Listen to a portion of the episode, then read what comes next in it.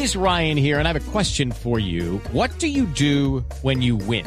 Like, are you a fist pumper? a woohooer, a hand clapper, a high fiver. I kind of like the high five, but if you want to hone in on those winning moves, check out Chumba Casino. At ChumbaCasino.com, choose from hundreds of social casino style games for your chance to redeem serious cash prizes. There are new game releases weekly, plus free daily bonuses. So don't wait. Start having the most fun ever at ChumbaCasino.com. No purchase necessary. BGW. Void were prohibited by law. See terms and conditions. 18 plus. Ministro Fernando Ruiz, buenos días. Ministro, ¿cómo está? Néstor, buenos días. Un saludo para todos los de la mesa y todos los oyentes de Mañana el Club. Ministro, el gobierno ha decidido extender la emergencia sanitaria otros tres meses, pero al mismo tiempo anuncia la reapertura del sector de gastronomía, de bares y de restaurantes. ¿En qué condiciones plantean ustedes ese paso si estamos en las peores cifras hoy de la pandemia?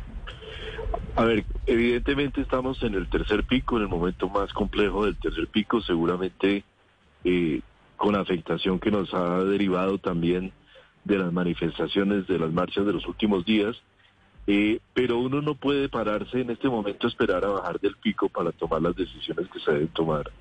Y allí eh, se plantea la terminación este 30 de mayo de la emergencia sanitaria que traíamos. Nosotros vamos a terminar, Néstor, este tercer pico con unas prevalencias ya bastante altas de afectación en ciudades y con personas que por el hecho de haber tenido contacto con el virus van a estar positivas para el virus, sintomáticos y asintomáticos en porcentajes en grandes ciudades, por lo menos entre el 70 y el no, más del 90%, dependiendo de la ciudad. Y, y si a esto se suma todo el proceso de vacunación que estamos llevando y avanzando en el país, pues tenemos un escenario ya para los próximos meses en el cual esta nueva emergencia sanitaria tiene que ser una emergencia con una visión ya no de restricción, una visión de apertura.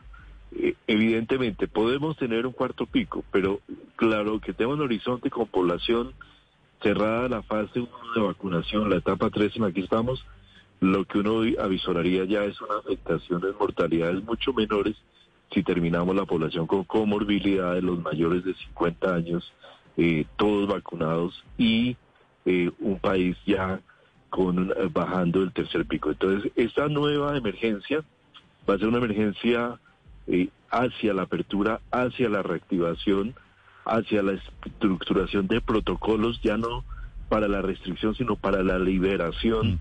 De los espacios sociales, físicos y económicos y para el regreso a todo lo que necesitamos regresar a clases, a actividades económicas, actividades culturales, deportivas, a volver a retomar la vida eh, y no solo eh, porque no podemos estar esperando solamente hasta el cierre al final del año, sino tenemos proyectado semestre, segundo semestre de 2021 con una posibilidad ya clara y evidente de reactivación desde los sanitarios también. Sí, señor ministro.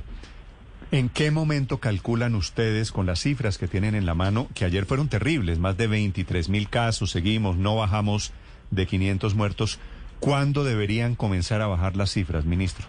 Nosotros creemos que la afectación, nosotros desafortunadamente eh, eh, estábamos calculando que, estábamos calculando que Teníamos a empezar a bajar a partir de estas semanas en las que nos encontramos, eh, pero evidentemente ya lo que se vio, se ve en, el, en, esta, en este momento es que el tercer pico fue un tercer pico doble, un pico en el cual se nota claramente la baja en la mayor parte de ciudades del país y una nueva, una nueva, un nuevo crecimiento de contagios que es el que estamos pasando en este momento, producto de todas las aglomeraciones, de toda la situación que hemos tenido y ese y este momento estimamos que estamos en la, en la, en la parte alta del tercer pico, eh, de esa segunda componente del tercer pico y la estimación que en este momento tenemos es que estaremos bajando de él hacia la segunda tercera semana de junio. Por lo tanto, las proyecciones que tenemos hacia adelante de, de, de, digamos, de, de una nueva normalidad desde, ese momento en que empecemos a bajar. Eso quiere decir, ministro, todavía nos quedan tres, cuatro semanas casi de estas cifras inclementes, altísimas. Yo, yo diría que nos quedan dos a tres semanas y que en esas dos a tres semanas, pero claramente tenemos que proyectar la reactivación, porque aquí también ha habido, eh, Néstor, unas afectaciones muy importantes en obviamente en estrés social, en salud mental, en una cantidad de cosas, más todos los efectos económicos en los cuales realmente yo creo que hay que mirar hacia adelante. Tenemos expectativas y esperanzas. Hay unas muy buenas noticias. Te quiero dar la primicia. Hoy vacunamos, hoy vacunamos. En Colombia, ayer, perdón, ayer vacunamos, la cifra de hoy es esta, 229.124 personas. 229. ¿Y esa es la cifra más alta? Sí. La cifra más alta Claro. desde el inicio del Plan Nacional de Vacunación. Estamos Y muy cerca de la meta que es de 250 mil diarias, ¿no? Pues eh, teníamos, eh, a ver, habíamos llegado a 201.000 el 4 de mayo, pero ya rompimos ese teflón de los 200, francamente, y claramente vemos que podemos llegar en los próximos días a 250.000. Sí, Y y, eso es, y, y- ritmo. y esos Tenemos en este 200 y pico con bloqueos y con problemas de movilidad, así que... Mira, con todo, es que ha, si- ha sido durísimo. La verdad, algún día habrá que escribir esa historia, Néstor, de cómo ha sido esto. Con todas las dificultades se ha logrado. Y, y la expectativa, ya tenemos en Colombia, eh, nos han llegado en total 14 millones 200 mil vacunas al día de ayer. Y en este momento ya tenemos por lo menos 4 o 5 billones de vacunas de reserva para poder vacunar toda esa población de la etapa 3 con la primera dosis y avanzar en junio con la segunda dosis. A propósito, ministro, aquí el- espero que esté llevando memorias, ¿no? Porque esto, cuando termine esta aventura y con un poquito de perspectiva, habrá que escribir el respectivo libro. Y yo creo que vamos a necesitar recoger todo lo que, que las entrevistas que hemos hecho con ustedes para poder volver también a recapitular todo esto. Pero la verdad es que el horizonte de esta, en esta, en esta nueva etapa de, de, de, de de emergencia sanitaria va a ser vacunación, vacunación masiva. Gracias, a una, a una muy buena respuesta de la, de la población. ¿a Eso qué, a qué obedece? ¿A qué obedece que un día, hoy, por ejemplo, usted me dice, le doy la chiva, ayer 220 y pico de mil vacunados, pero hace una semana estábamos en 100 mil y, y la cifra fluctúa, oscila mucho, ministro. ¿Por qué? De esto no te escuché bien, entendí que me preguntabas que por qué oscilaba tanto. Sí, ¿por qué un día Sí. muy alto en 220 y pico y otro día bajito en menos de 100 mil? Mira, eso depende de muchos factores, entre otros depende de la, distribu- de, de la distribución a nivel local. Nosotros le enviamos las vacunas a los territorios, a veces hay problemas para, para a veces se demora la entrega a los diferentes territorios. También hay momentos como nos sucedió un poco el fin de semana pasado, que es el momento del cierre de una etapa, cuando estamos, digamos, entre, digámoslo coloquialmente, pelando la olla del, grupo que está quedando, ¿no? Entonces, eh, eh, se da un espacio entre el momento que estamos cerrando el grupo de 55 a 59 con la apertura de estos nuevos grupos. Entonces, y tú lo miras en casi todos los países, es un poco cíclico. Sube, baja en la medida que se abren nuevos grupos. La buena noticia es que cada vez vemos que tenemos una muy buena capacidad y que en esta etapa masiva podemos crecer muy rápidamente en, esos números. Pero, pero, pero si uno mira desde atrás, desde el inicio, estamos vacunando a ritmos mucho más acelerados que, al, que, que cuando inició el plan de vacunación. Sí. Ministro, en las últimas horas, la alcaldesa de Bogotá, Claudia López, ha dicho que va a haber apertura de todos los sectores a partir del 8 de junio. Sin embargo, hoy las UCI están en 96 y usted nos acaba de decir que el pico dentro del pico iría hasta la segunda o tercera semana de junio. ¿Está Bogotá preparada para abrirse totalmente? Mira, yo, a ver, hay sectores, y esto lo incluso planteamos las, desde la semana, desde hace, la semana pasada en Barranquilla y en Leticia desde hace dos semanas. Es decir, la situación de cada ciudad es un poco diferente frente a la, afecta, a, la, a la afectación que tiene, pero yo creo que hay sectores, por ejemplo, que dependen fuertemente de la vacunación, el sector educativo.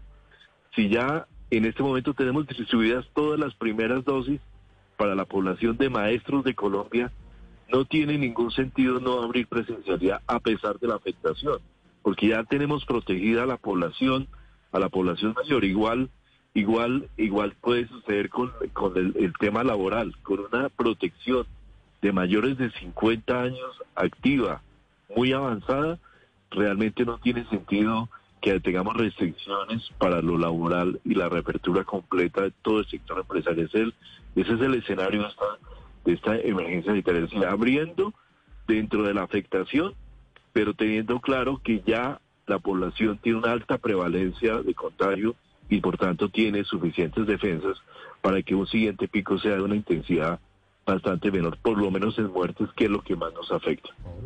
Eh, Ministro, eh, ¿qué explicación tienen ustedes al hecho de que si bien ha bajado el número de contagios en mayores de 70 años de edad por la vacunación, y eso es una muy buena noticia, pero el número de fallecidos sigue bastante alto? ¿Por qué, por qué si eran ellos los más propensos a morirse? ¿Será que se están muriendo ahora más jóvenes por cuenta del COVID? Es que la, la dimensión de este tercer pico ha sido mucho mayor que los dos picos anteriores. Y la población afectada ha sido mucho mayor y te alcanzamos a proteger la población mayor de 70, nos queda la población de 50 a 60 años, que es una población muy grande. Entonces, lo que lo que protegemos en números de en edades mayores de 70, que son una población pequeña, por- son menos de 5 millones de colombianos, se nos, eh, de alguna manera, se nos corre a una afectación de personas más jóvenes, pero que son mucho más en número.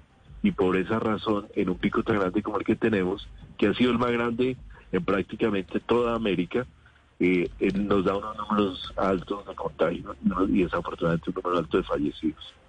Ministro, a propósito de jóvenes, en otros países arranca ya la vacunación para menores de 18 años. En Chile hemos visto que comienza ahorita en la segunda mitad de junio a vacunar precisamente a los menores de edad. Dado que en el país hay 4 millones de niños que tienen asma y que pueden ser susceptibles de complicarse gravemente, pues si les llega a dar COVID, ¿para cuándo entonces, ministro, la vacunación de los menores? Mira, en este momento estamos en, en, en comorbilidades de, mayor- de mayores de 40 años. Muy rápidamente, te- apenas terminamos estos de 40, que yo le calculo que va a ser en una semana, semana y media, máximo dos semanas, abriremos el grupo de ahí para abajo. Es un grupo además mucho más pequeño.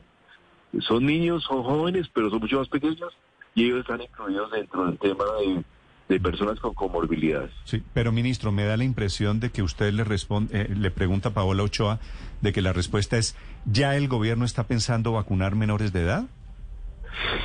Nosotros estamos primero pensando muy fuertemente en que hay que vacunar a las mujeres embarazadas. Ese es nuestro grupo prioritario de incluir en el plan de vacunación. Ya la evidencia científica internacional es que tenemos mujeres embarazadas eh, que, que no hay una afectación importante eh, de, la vacuna. Ah, eh, son 700 mil mujeres que están en esa condición a lo largo de- del año. Entonces, ese grupo es importante que se va a incluir. Y también ya hay evidencia de mayores de 12 años que han ido construyéndose para algunas vacunas.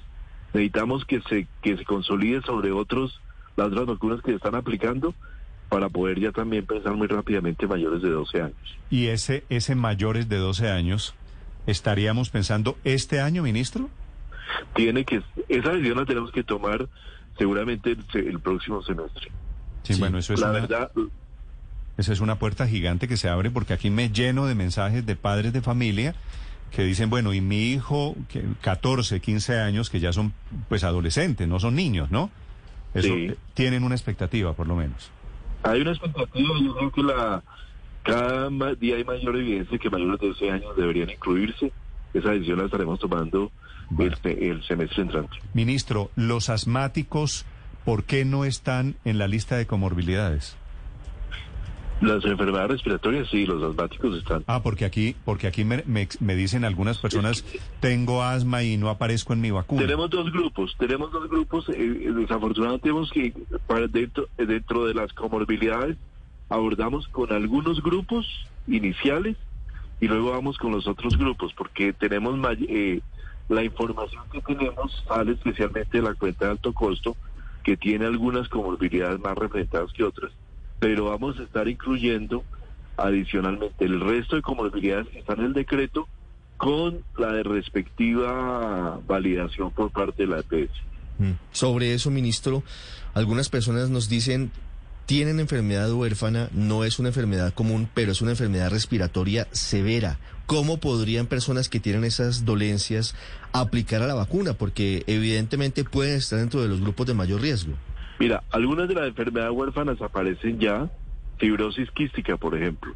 Nosotros todo lo basamos en la evidencia científica. En la medida que surge evidencia de que hay una relación entre dicha enfermedad y el COVID, nosotros esa enfermedad la incluimos. Ahí las enfermedades huérfanas que hasta ahora ha habido evidencia de mayor riesgo están siendo incluidas como por ejemplo la fibrosis quística. Sí. Ministro, una pregunta final. ¿Qué pasó con las vacunas a través de los privados, de los gremios o de las cajas de compensación o las empresas que quieran vacunar a sus empleados? Vamos muy bien. Yo creo que ya eh, lo que la, la información que tengo la hará pública a ellos, pero lo que nos ha llegado es que tienen ya prácticamente copado ese cupo de dos millones y medio de vacunas que se gestionaría a través del, de su contrato con Sinovac. Eh, estamos perfeccionando algunos temas ya, digamos, contractuales, pero el- esto va bastante bien. Nosotros aspiramos a definir muy pronto la fecha para que se inicie la vacunación eh, de privados dentro de esta etapa 3, como está especificado en la respectiva norma, y avancemos en esa vacunación. Sí. ¿Y quién hace, quién está comprando esos dos millones y medio de vacunas, ministro? Eso se gestiona a través del contrato del gobierno nacional con eh, Sinovac para poder eh, eh, superar todos estos temas de cláusulas de indemnidad y demás. Y, lo que hacen los privados es que están consol- consolidando una fiducia, de- definen entre los diferentes gremios eh, y el Consejo Gremial Nacional, todos los que ellos participan, cuáles son eh, los, números que quieren vacunar y con base en eso aportan a nueva fiducia, eso, eso se le entrega al- a la unidad de gestión de riesgo para que haga la respectiva soporte, la respectiva adquisición dentro del contrato que tiene el gobierno nacional. Y los y el gobierno se las entrega cuando llegue Sinovac, se las entrega a los gremios, los gremios a las empresas y Se las los empresas entregaremos. las aplican a sus trabajadores. Sí, señor, se la entregaremos a ellos para que ellos a través de diferentes mecanismos, han hablado de cajas de compensación o de administradores de riesgos laborales, o, o como ellos consideren, se hagan, pero bajo los protocolos del Plan Nacional de Vacunación. ¿Y cuándo cree usted, ministro, que se aplicará la primera vacuna de esas, de las que estamos hablando Yo, del sector privado? yo le estoy apostando a junio, tiene que ser en junio. Junio tiene que ser el momento en que abramos, en que tengamos esa vacuna. Depende mucho de nosotros, pero también depende de- del momento en que lleguen las vacunas. Pero junio es la semana entrante, ¿no? De algún momento en junio sí, pero tiene 30 días, 30 días. Cada empresa, Usted ve el último día de junio, yo veo el primero. No, no, no, yo tampoco el último día. Yo cada que empresa, ministro, cada empresa, perdóneme, cada empresa puede aplicarlas de acuerdo a como considere las vacunas. lo que dice la norma es que debe, debe haber un, un principio de equidad y se debe, una empresa debe considerar vacunar a todos sus empleados, no a algunos empleados, sino a todos. Eso es, eso es esencial para que no haya desequilibrio o inequidades dentro de la propia empresa. Eh, podrían eventualmente, ya en segunda instancia, vacunar familiares de empleados, pero yo lo que siento y veo es que la primera, el primer grupo va a seguir sobre todo a, a los, a, a los propios empleados.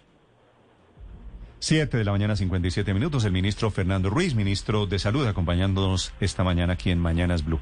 Gracias, ministro, por estos minutos. Le deseo un feliz día. Néstor, muchas gracias a ti y a todos. It is Ryan here, and I have a question for you. What do you do when you win? Like, are you a fist pumper? A woohooer, a hand clapper, a high fiver. I kind of like the high five, but if you want to hone in on those winning moves, check out Chumba Casino. At chumbacasino.com, choose from hundreds of social casino style games for your chance to redeem serious cash prizes. There are new game releases weekly, plus free daily bonuses. So don't wait. Start having the most fun ever at chumbacasino.com. No purchase necessary. Group. Void were prohibited by law. See terms and conditions. 18 plus.